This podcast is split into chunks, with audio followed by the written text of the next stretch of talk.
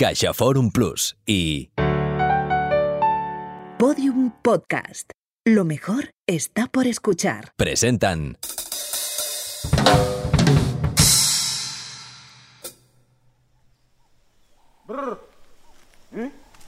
Uy, up.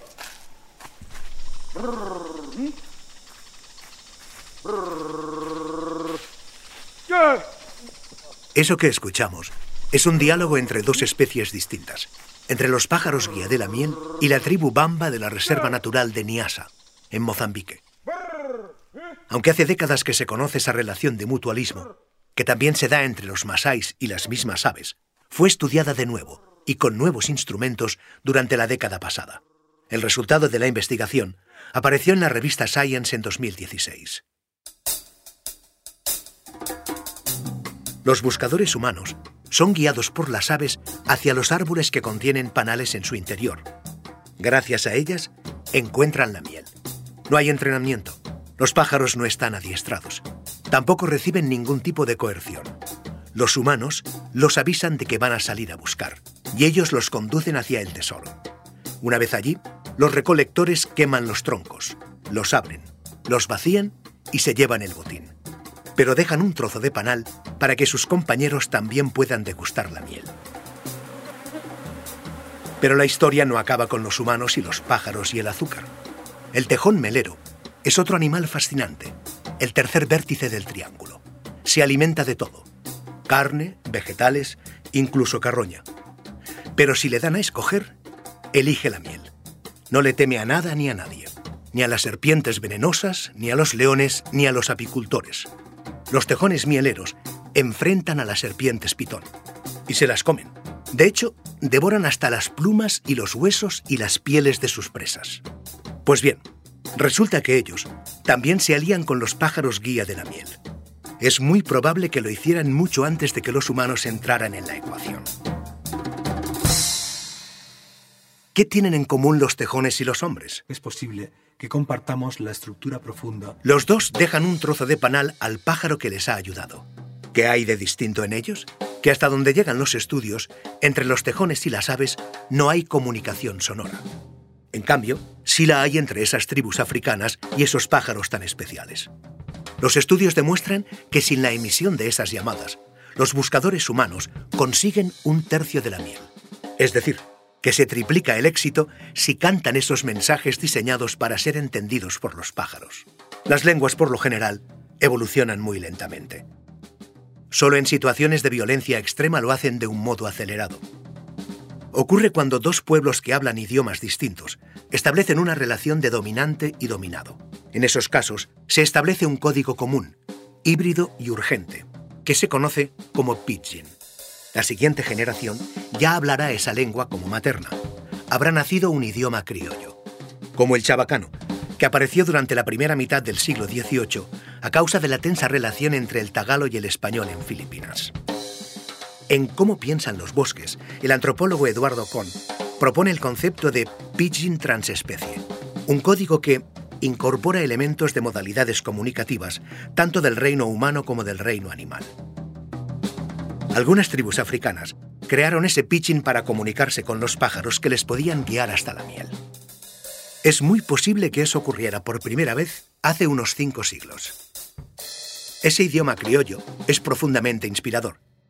Demuestra que es posible el diálogo para una cooperación horizontal entre especies distintas, que no solo nosotros traducimos a los otros, que también nos traducen ellos.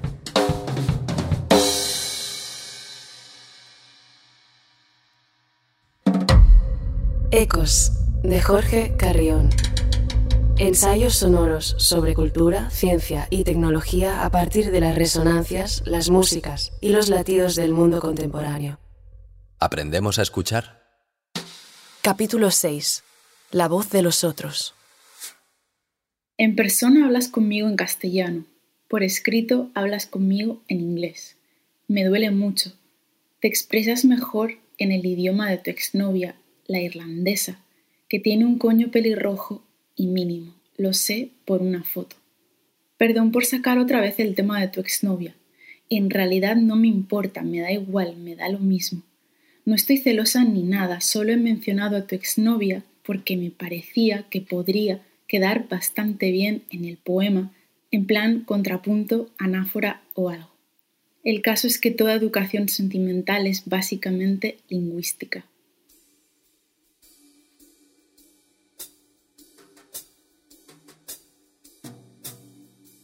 Aunque ahora me parezca mentira, aunque me parezca el eco del eco del eco de algo que nunca ocurrió, yo fui el solista del coro de mi colegio. La escuela EGB Balmes, donde el Eduardo me enseñó ortografía y literatura, donde la Ana me descubrió el mundo de la historia y de la geografía, donde la Encarna me introdujo en la experimentación sin fin de los laboratorios. ¿Por qué usábamos entre nosotros el artículo delante? ¿Por qué nos llamábamos por el apellido? Carrión, ven aquí me dijo el Eduardo en el primer ensayo posterior a las vacaciones de verano.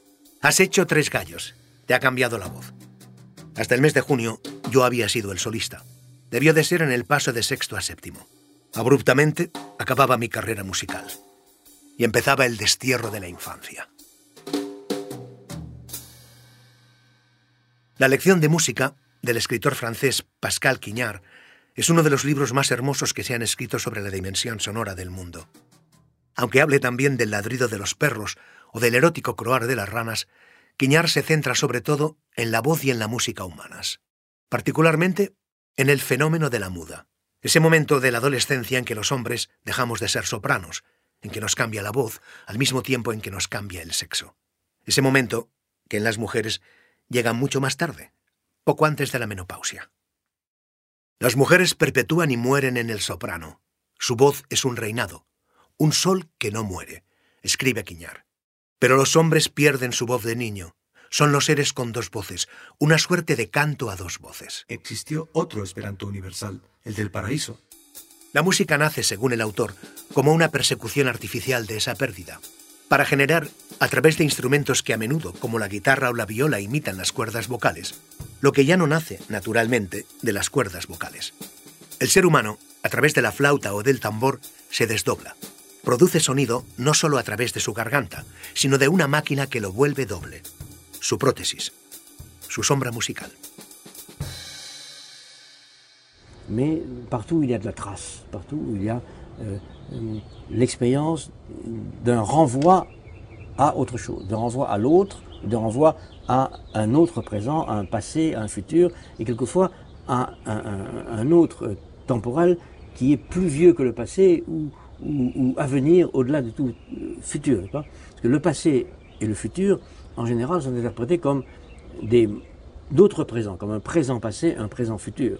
En todo lo que hacemos hay un trazo, dice el filósofo francés Jacques Derrida. La experiencia de trasladarnos a otra temporalidad. El trazo y la diferencia marcan cualquier acto de traducción. Todo es la huella de algo anterior o posterior. Un eco. Ese desdoblamiento también se da en la interpretación simultánea. Él intentó a la vez seducirme y atraerme hacia su terreno, hacia su disciplina, por así decirlo. Pero al ver que yo no me prestaba a ese juego, se desencadenó la guerra, la agresión. Y a pesar de todo, yo luché conmigo mismo y creo que también contra aquella situación. Luché para no responder ni a la llamada seductora ni a la agresión. Incluso cuando el eco es paralelo, observamos ese leve retraso. El actor de doblaje es la voz del traductor y también la del actor. Lee un guion traducido por una persona mientras mueve los labios al compás de la boca de quien interpretó originalmente ese guion en la lengua original. Es un intérprete en los dos sentidos de la palabra. Ese ha sido mi trabajo durante los últimos 40 años. Y ahora, por primera vez desde que empezó este capítulo, ya no hablo en el papel de Jorge Carrión, a quien he doblado, a quien he interpretado, sino como mi yo real, el de Jordi Brau. El actor y actor de doblaje Jordi Brau.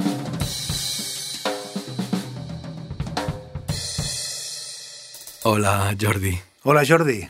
O Jorge. Sí, en efecto, somos muchos los que en Cataluña tenemos dos nombres, o un nombre y su eco o su máscara. Gracias de corazón por este doblaje. No solo lees en voz alta muchísimo mejor que yo, es que además a mí no me gusta cómo suena mi voz grabada. Si fuera por mí, me interpretarías en todos los capítulos de Ecos. Pero bueno, entiendo que el género del ensayo sonoro, en clave personal, decide por mí y yo tengo que leer lo que he escrito. En fin, ha sido un placer escucharte y también fue un placer escucharte durante tanto tiempo antes de conocerte, porque cuando yo era joven vi muchas películas dobladas por ti. Mi Tom Hanks o mi Robin Williams son en realidad tu voz. Hola, soy Forrest, Forrest Gump. ¿Te reconocen en la panadería o en la carnicería? No, pues la verdad es que no. En general no, no me reconocen la voz. Eh, porque tengo un tipo de voz que llaman blanca. O sea que la puedo jugar y colocar el timbre en distintos tonos. Así que cambio cuando, por ejemplo, soy Kenneth Branagh o Daniel Day-Lewis o, o yo mismo. ¿Cuál fue la primera película que doblaste? Pues fue El Vicari Dulot de Ventura Pons, pero me doblé a mí mismo. Yo había estudiado música, violín y tenía el ritmo ya muy integrado. Yo creo que eso ayuda mucho cuando tienes que copiar cómo habla otra persona a la que tienes que doblar. Pero bueno, en, en esa ocasión, que fue un poco extraña, me tuve que doblar a mí mismo del catalán al castellano. No, no me resultó complicado, no me salió fácil. Creo que encontré los mismos tonos que cuando rodamos en directo.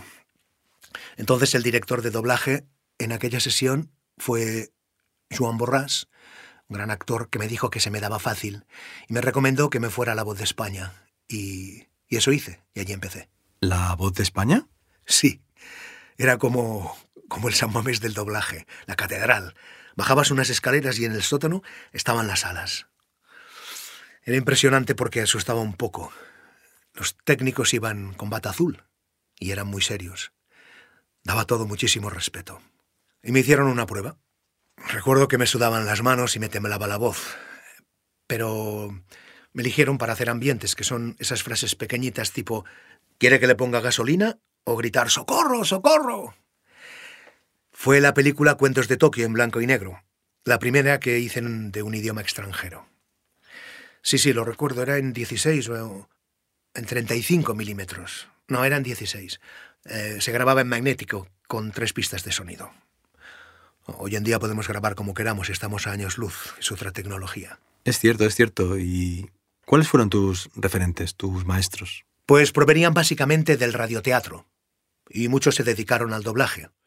Eran gente impresionante, como Felipe Peña, por ejemplo, eh, un gran actor y director de doblaje, eh, el marido de Montserrat Carulla, que también doblaba. Eh, luego Sí, gente extraordinaria como Rogelio Hernández o Joaquín Díaz, que tenían una gran ductilidad, que doblaban a Michael Caine, a Jack Lemmon, o María Luisa Solá o Rosita Quiñón, grandísimas actrices de doblaje, que doblaban a Susan Sarandon, Meryl Streep, o Ricardo Solans, que doblaba a Dustin Hoffman. E, eran los grandes.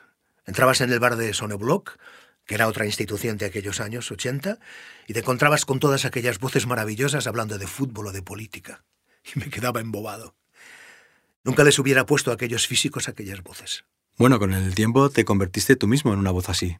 Y habéis doblado a buena parte del Star System masculino de Hollywood. Bueno, es una gran suerte doblar a, a grandes actores. Es una partitura maravillosa a nivel de interpretación. Tienes que buscar en tus recursos las herramientas para parecerte al máximo a la voz original. Para mí lo más complicado es encontrar el ritmo de respiración, el estado de ánimo, para que sea lo más parecido posible al estado de ánimo del actor que interpretas. Ese es el gran matiz. O sea, pasada la dificultad de la sincronía y de la respiración, lo importante es pegarte al personaje, ser él. Entonces llega la magia. Em, eres él. ¿Qué significa para ti el doblaje? A mí me lo ha dado todo a nivel profesional. Puse mi atención en ese oficio y encontré en él una gran recompensa. No solo el doblaje de cine de ficción, también el documental o la publicidad. Y, ahora los audiolibros. Eres, de hecho, la voz de Eduardo Mendoza, en el sentido de que eres el actor que lee todos sus libros. Y para acabar, una última pregunta.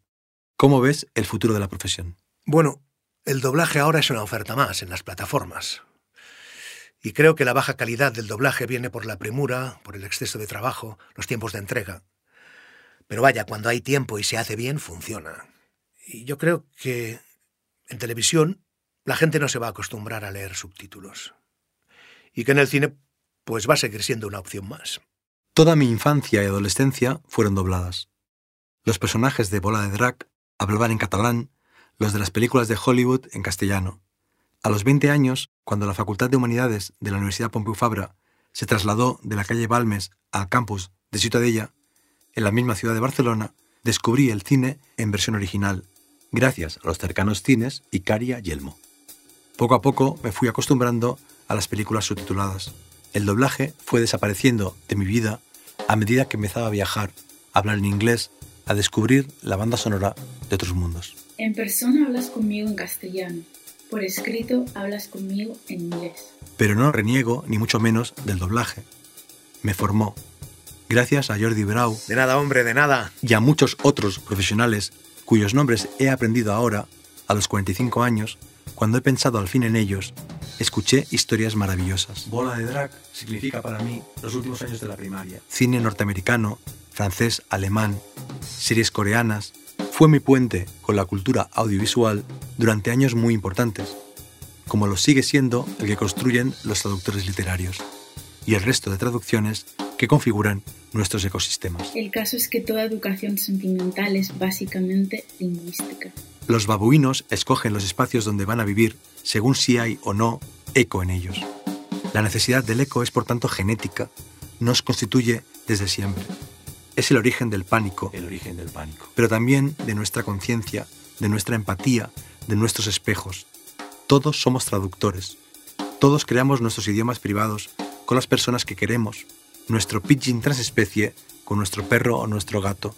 Doblamos la realidad cotidianamente en nuestro fuero interno. Yo soy otro, dijo Arthur Rimbaud.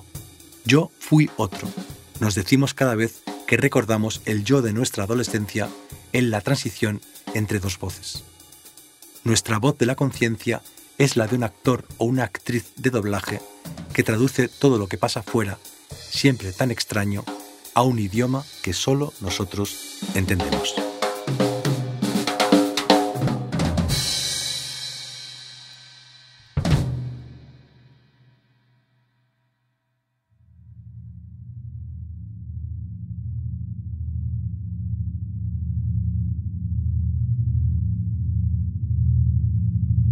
En este sexto capítulo de Ecos, titulado La voz de los otros, hemos citado, en orden de aparición, un audio de los buscadores de miel africanos alojado en la web de Smithsonian Magazine. El libro Cómo piensan los bosques, hacia una antropología más allá de lo humano, de Edward Cohn, traducido por Mónica Cuellar Gempeller y Belén Agustina Sánchez, del sello Aviala. Los primeros versos del poema Primera epístola a Camille C. Stinga, de Berta García Faet, leído por ella misma a través de Riverside. Parte de su libro La Edad de Merecer, publicado por la Bella Varsovia. El ensayo La lección de música, de Pascal Quiñart, en traducción de Ascensión Cuesta y editado por Funambulista. Y paisajes de entrevistas a Jacques Derrida, que se encuentran en YouTube. Este ensayo no es tanto la autoetnografía de una niña que pierde a su madre, como la de una mujer que encuentra su voz y sus voces amigas. Ecos es un proyecto de ensayos sonoros escritos, compuestos, dirigidos y narrados por Jorge Carrión. La edición, la música original y el diseño sonoro son de Andreu Quesada. La voz de la cabecera y de las citas finales de María Arnal. En este episodio hemos contado con la colaboración de Jordi Brau y de Isabel Cadenas Cañón, que ha leído una cita de su libro Poética de la ausencia. La edición textual es de Ana Rivera. La producción ejecutiva es de María Jesús Espinosa de los Monteros y Lourdes Moreno Cazalla. Una coproducción de Fundación La Caixa y Podium Podcast. Todos los episodios están disponibles en la web y en la app de CaixaForum Plus. Más información sobre el proyecto en la web de Podium Podcast y en las cuentas de Twitter e Instagram, arroba Jorge Carrión 21. Madre mía.